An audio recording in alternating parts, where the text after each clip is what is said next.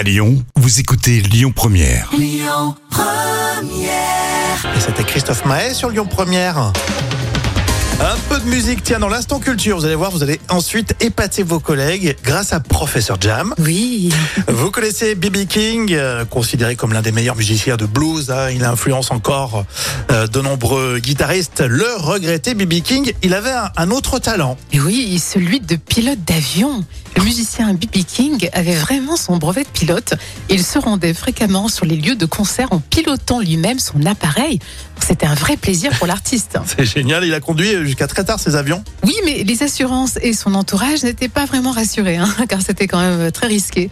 Alors, B.B. King a quand même renoncé à, à piloter vers 69 ans. Et il nous a quittés à 89 ans quand même. hein. Il nous a quittés, il était à Vegas, à Las Vegas.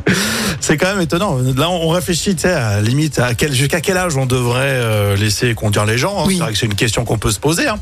Euh, mais piloter un avion, c'est encore pire. C'est vrai que le risque est quand même plus élevé. Eh, Bibi King, on va se calmer un peu. Hein Euh, on, on va conduire le, le bus. Oui, je crois que c'est mieux, oui. Mais c'est vrai que les assurances, à mon avis, étaient, étaient pas tranquilles. hein. Mais c'est bon, une sacrée star. hein. Exactement. Alors, euh, tout à l'heure, les moments cultes de la télé avec Eddie Mitchell quand il présentait euh, la dernière séance, vous vous souvenez? Et puis tout de suite, on écoute euh, Laurent Lamarca.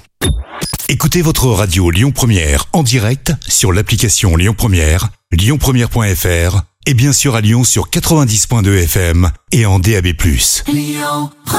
Yeah.